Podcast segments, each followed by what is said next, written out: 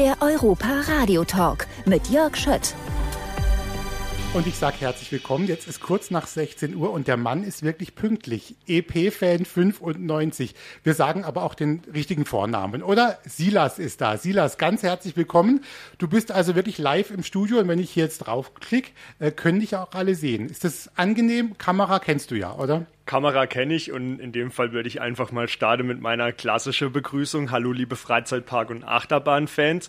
Ja, Pünktlichkeit, das ist was, was man als Freizeitpark-Fan, glaube ich, haben sollte. Vor allem, wenn es morgens früh in irgendeinen Freizeitpark geht, auch in den Europapark.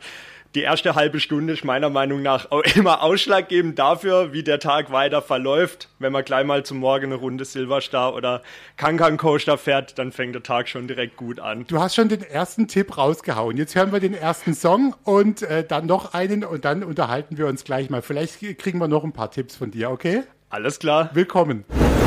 Hier ist das Europa-Radio und ich freue mich ganz besonders, dass Silas heute da ist. Und Silas, erstmal herzlich willkommen. EP-Fan 95, so kennen dich wahrscheinlich die meisten von deinen YouTube-Videos, von dem Instagram-Account. Und könnte ich sagen oder würde ich lügen, willkommen in deinem zweiten Zuhause. Da würdest du definitiv nicht lügen, weil ähm, es ist eigentlich seit meiner Kindheit der Freizeitpark, den ich, glaube ich, in meinem Leben am häufigsten besucht habe. Das hat schon angefangen damit, dass mich eigentlich damals meine Eltern, ich glaube, im Mai 96, ich bin Jahrgang September 95, das erste Mal mit in Europapark genommen habe. Und damals war das dann eher noch so ein äh, Ding, das man mal zum Geburtstag geschenkt bekommen hat, vielleicht dann auch mal mit einer Übernachtung im Hotel El Andalus. Damals gab es ja noch nicht so viele Parkhotels, wie es heute gibt.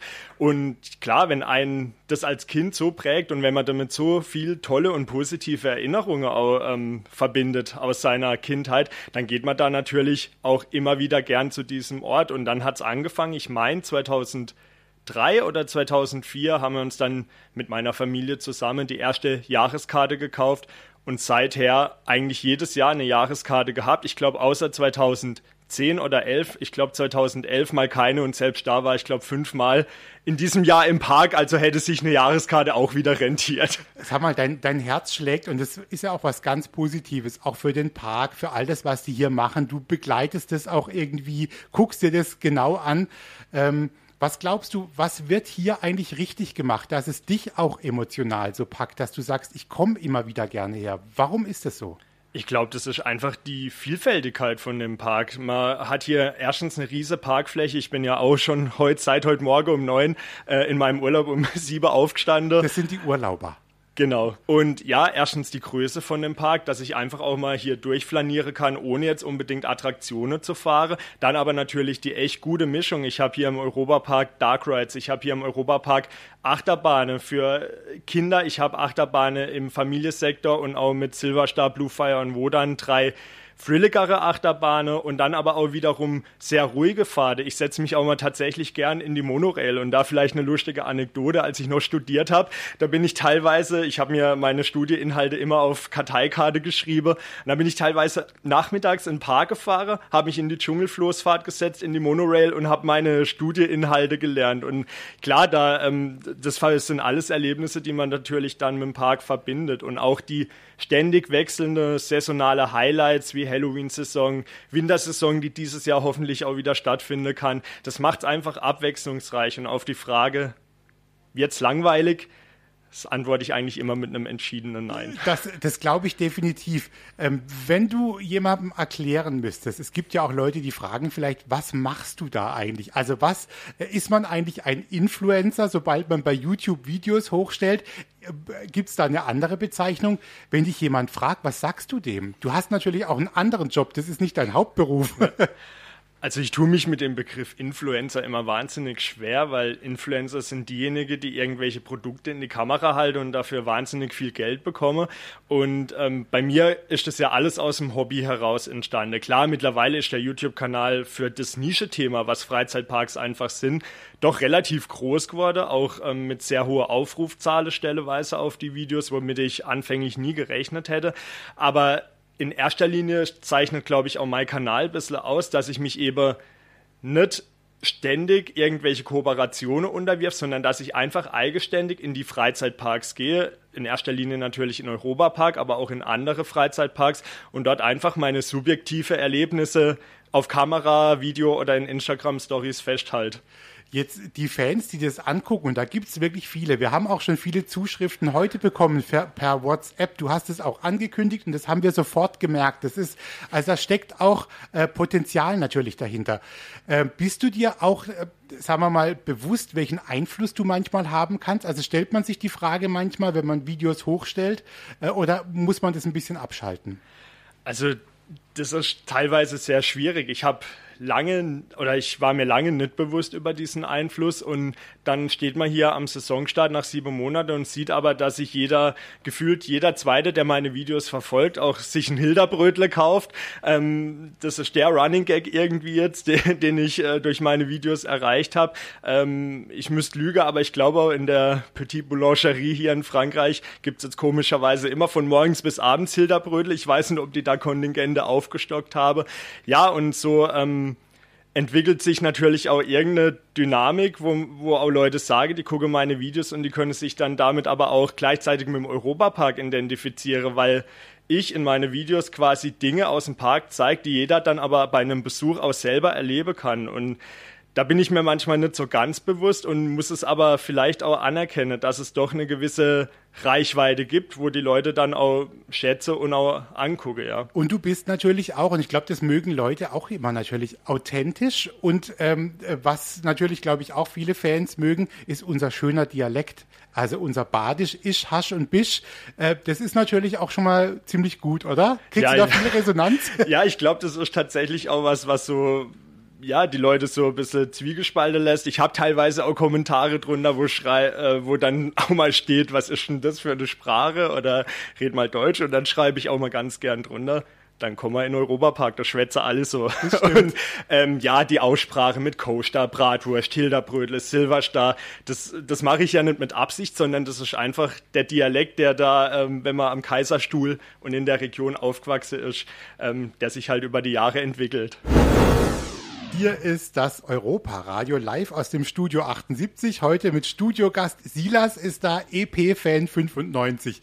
Und wir hatten es gerade vom Park, äh, davon, wie du auch das erste Mal vielleicht hier warst. Ähm, und witzigerweise, ich habe schon gesagt, wir haben äh, ganz viel auch schon Resonanz gekriegt von Fans. Vielleicht können wir nachher auch nochmal die ein oder andere Frage einfach rausgreifen und da kannst du dann sicherlich was äh, dazu erzählen. Apropos Fans, ähm, sind da eigentlich auch Freundschaften und Kontakte entstanden jetzt durch deine Arbeit als EP-Fan 95? Also man kommt ja mit der Community, so als sie noch kleiner war, kam man natürlich mehr in Kontakt, sage ich jetzt mal. Da war es auch noch möglich, wenn man damals einen Livestream gemacht hat, der dann 35, 40 Zuschauerinnen hatte, ähm, dass man da auch mal jede Frage beantworten konnte. Und jetzt gibt es teilweise Videos, die dann 200, 300 Kommentare haben. Da muss ich nach wie vor sagen, ich lese tatsächlich auch jedes Kommentar und ich finde Feedback auch total wichtig. Nur darauf zu reagieren und darauf zu antworten, da es ja immer noch ein Hobby ist, wird oftmals der zeitliche Rahmen sprengen. Und es ist schon so, dass man gerade aus der Anfangszeit, als ich dann 2017 angefangen habe, regelmäßiger Videos zu machen, dass man da viele ähm, Leute aus der Community auch noch kennt und wenn man die sieht, dann weiß man, ja, das ist so ein Urgestein, das quasi von Anfang an meinen Kanal begleitet hat und auch mitbekommen hat, wie dieser Kanal gewachsen ist. Und ich glaube, es ist auch nicht immer von Vorteil, wenn ein Kanal dann irgendwann größer wird, weil am Anfang war ein Livestream oder ein Video so, man schaut es im kleinen Kreis an, wie eine Kinovorstellung, wo vielleicht nur 30 Leute drin sitzen. Und klar, man vernetzt sich mit der Community, man hat auch Kontakte. Es gibt ja auch noch mehrere Freizeitpark-Blogger und Bloggerinnen. Grüße an dieser Stelle auch mal. Müssen ja alle an einem Strang ziehen. Und ähm, von daher sieht man sich auch dann mal, vielleicht auch in andere Parks, auch hier im Europapark. Man läuft sich mal über den Weg. Und ja, das ist interessant, dass es halt auch Gleichgesinnte gibt in diesem Hobby. Es ist natürlich immer noch ein Hobby, welches sehr schwierig ist in der Allgemeinheit. Ähm, dafür Verständnis zu bekommen. Ne? Also wenn ich auf der Arbeit erzähle, ja, ich fahre im Sommer zehn Tage auf Freizeitparktour, mir schaue jeden Tag uns einen anderen Freizeitpark an, fahre in der Zeit 2000 Kilometer, dann schütteln die erstmal mit dem Kopf. Aber du bist natürlich nicht allein, Silas. Also wenn man denkt, dass hier mal so über fünf Millionen im Jahr reinkommen, es gibt noch andere, die auch so ein bisschen verrückt sind, oder? Vielleicht gehen die nicht so oft. Das war übrigens eine Frage, das kann ich dich gleich mal fragen, mhm. Silas. Ähm, ich weiß gar nicht, ob du, ob du wirklich eine Liste führst, aber ähm, was ist denn so dein, dein Durchschnitt im Jahr an Europaparkbesuchen tatsächlich? Also klar, ähm, vor Corona und schon immer zeitabhängig, als ich studiert habe, war es tatsächlich gar nicht so oft, weil ich in der Zeit, als ich auf der Hochschule war, dann auch ein bisschen weiter weg vom Park gewohnt habe. Und klar, wenn man 20 Minuten fährt, sagt man halt nachmittags auch mal schneller, hey, ich gehe jetzt in den Park. Wenn man dann zwei Stunden fährt, ist das ein bisschen anders. Aber ich würde sagen, so auf 45 bis 50 Besuche komme ich auf jeden Fall. Das liegt aber auch daran, dass ich teilweise auch mal nur für zwei, drei Stunden nachmittags hier in den Park gehe und sage, komm, was machst du jetzt? Ja, fährst noch eine Runde Silverstar oder genieße einfach mal die Parkatmosphäre und lässt Abend in einer Hotelbar ausklingen, was ich total gern mache. Wann war dir denn klar eigentlich, Silas, dass dieser Kanal EP-Fan 95, dass mit dem da jetzt irgendwas passiert, dass vielleicht plötzlich die Zahlen mal nach oben gegangen sind? Gab es da irgend so einen Moment, wo du gesagt hast, okay, irgendwas ist da jetzt gerade passiert? Also den Kanal gibt es ja seit März 2012 und da habe ich mit einer 3,2 Megapixel Kamera angefangen, so ganz schlechte Videos zu machen. Da war gerade Wodan im Bau und mit Wodan hat es eigentlich auch so begonnen, dass ich so ein bisschen in diese Fan-Community rein gekommen bin. Ich habe mich dann in verschiedene Internetforen angemeldet, schon damals unter dem Username epfan95 und ähm, dann habe ich 2017 aber angefangen, regelmäßiger Videos zu machen, mich auch so probiert im Vlogge. Und ich weiß noch, für mich war das damals ein riese, eine riese Zahl, als die Videos dann mal so 2.000, 3.000 Aufrufe gemacht habe. Und im November 2018, als die Eurosat geschlossen wurde, die altehrwürdige Eurosat, da habe ich dann so ein Abschiedsvideo gemacht. Und das war so das erste wirkliche Video, wo es dann auch mit der Abonnentenzahl irgendwie plötzlich von jetzt auf gleich total hoch ging. Und dann war ich im November 18 bei 1000 Abonnenten. Und das war für mich schon eine Zahl, die, die war für mich kaum greifbar. 1000 Abonnenten, das sind fast so viel wie mein Heimatdorf Einwohner hatte. Und jetzt ist es 30-fache und ich kann es immer noch nicht greifen, weil ich mir das auch immer so in Kleinstadt, Mittelstadt und so vorstelle. Und mittlerweile bewegt man sich halt schon in eine Größe, wo ich sage, was 30.000 Menschen eigentlich sind, die einen da zuschauen und teilweise auch noch mehr. Letzte Frage noch in der Runde. Gibt es ein Video, das kannst du ja auch sehen, von dem du sagst, das wird wirklich am meisten geguckt? Das ist jetzt mein Top-Video aktuell zumindest. Das ändert sich natürlich immer wieder. Also natürlich ähm, ein Dauerbrenner, das sehe ich ja auch immer in der Statistik, ist das Rolandica-Video, als Rolandica neu war. Man muss natürlich auch immer sagen, wenn der YouTube-Algorithmus gnädig mit einem ist, das kommt auch noch immer drauf an. Ähm, das Rolandica-Video ist klickmäßig eines der höchsten, aber ich würde sagen, das, was auf jeden Fall so ein total totaler Kult geschaffen hat und wo sich heute auch noch total viele Leute irgendwie bei einem bedanke und sich drüber freue und sage, das was so lustig war, diese Europapark zu Hause Reihe. Also ich glaube, das ist das, wo die meisten Leute so wirklich einen Bezug dazu haben und sich so amüsiert haben, auch gerade in dieser Zeit vom Lockdown. Und auch da haben wir, glaube ich, einfach so ein bisschen gutes Timing gehabt, das zum Saisonstart 2020 hochzuladen, als der Park öffnen sollte, aber nicht konnte. Und ähm, das da erfreut habt ihr bis den heute. Park ein bisschen nachgespielt. Ne? Habt euch genau, zu Hause richtig. auf Stühlen, äh, seid ihr Achterbahn gefahren eigentlich. Richtig, ja, ganz amateurhafte Europapark mit seinen Klischees und Attraktionen nachgespielt.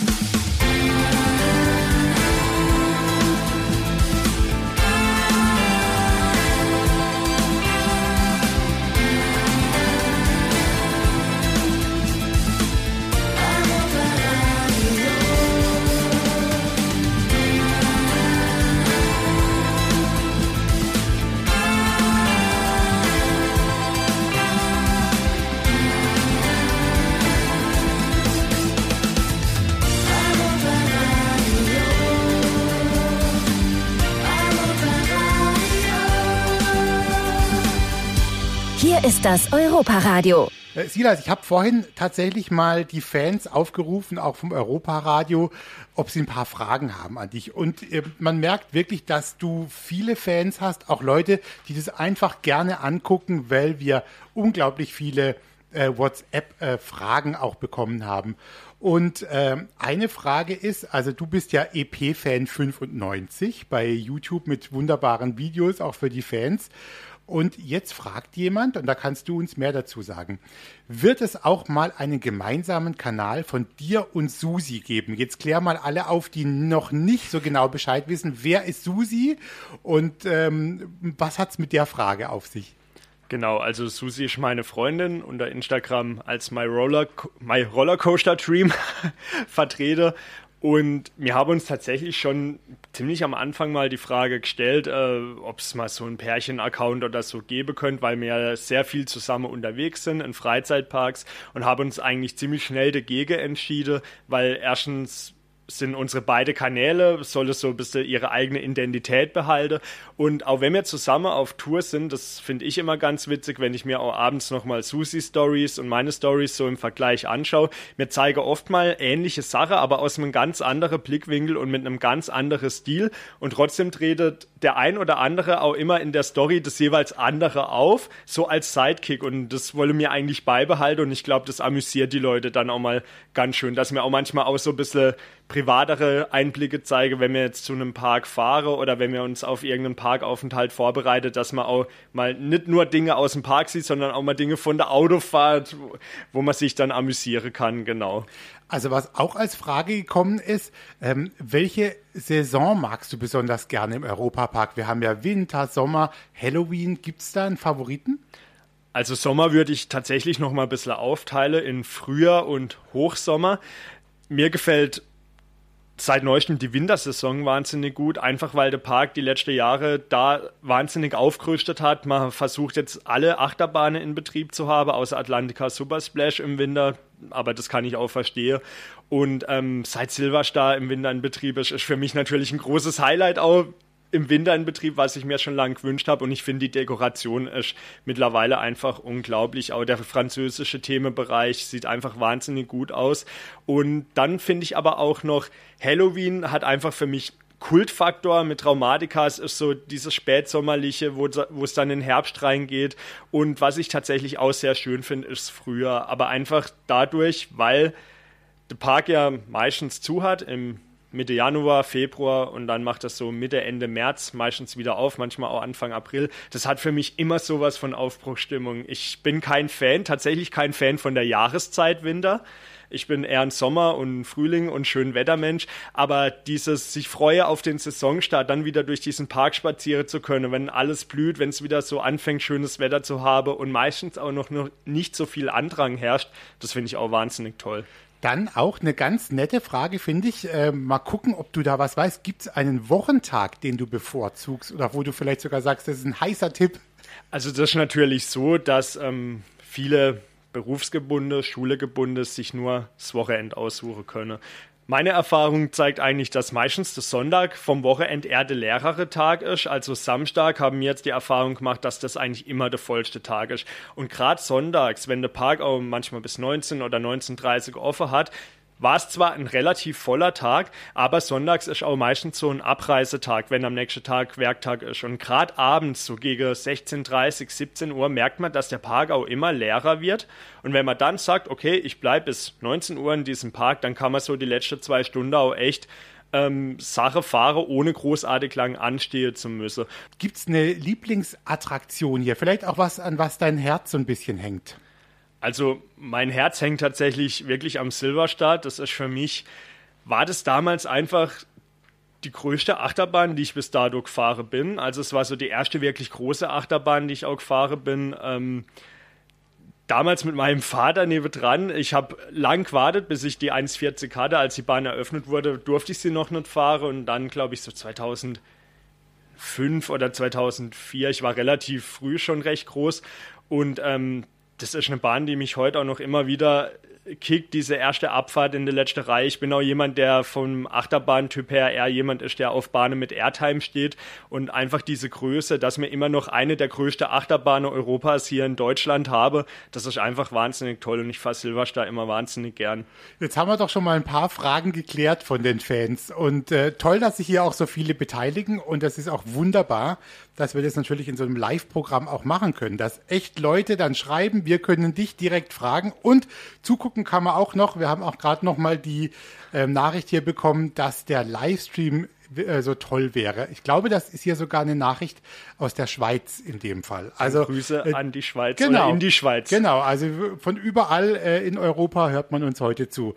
Schön, dass du da bist, Silas. Wir haben gleich noch mal eine Runde Zeit miteinander und äh, du darfst dir nachher auch noch einen Song wünschen, natürlich nach der letzten Runde gute Musik hier beim Europa-Radio. Und das fand ich auch sehr nett vorhin. EP-Fan 95 ist da. Silas, äh, du hast gesagt, bei euch läuft auch das Europa-Radio. Und was dir auffällt, ist so ein bisschen diese Musikmischung, die auch ein bisschen anders ist als sonst, oder? Genau, man hat zum einen echt aktuelle Lieder. Also mir höre es ganz gern beim Kochen, beim Frühstücker, auch beim Abendessen.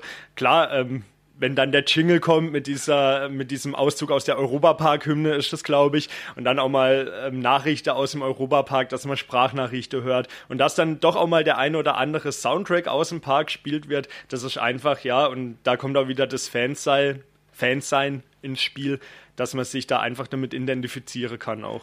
Der Europapark Silas ist ja was sehr Emotionales. Wir merken das ganz oft, auch wenn die Leute uns schreiben per WhatsApp. Alle haben Erinnerungen, besondere Momente. Äh, du hast vorhin so eine schöne Geschichte erzählt, auch deine erste Fahrt auf dem Silverstar, wie sehr du darauf äh, ja, dich vorbereitet hast. Ja, dann eigentlich gab es noch so andere Momente, von denen du jetzt sagst, oder vielleicht einen, der war fast magisch oder so ein bisschen außergewöhnlich und den werde ich auch nicht vergessen. Also ich dachte ganz lang immer, dass es die Eröffnung von Wodan war.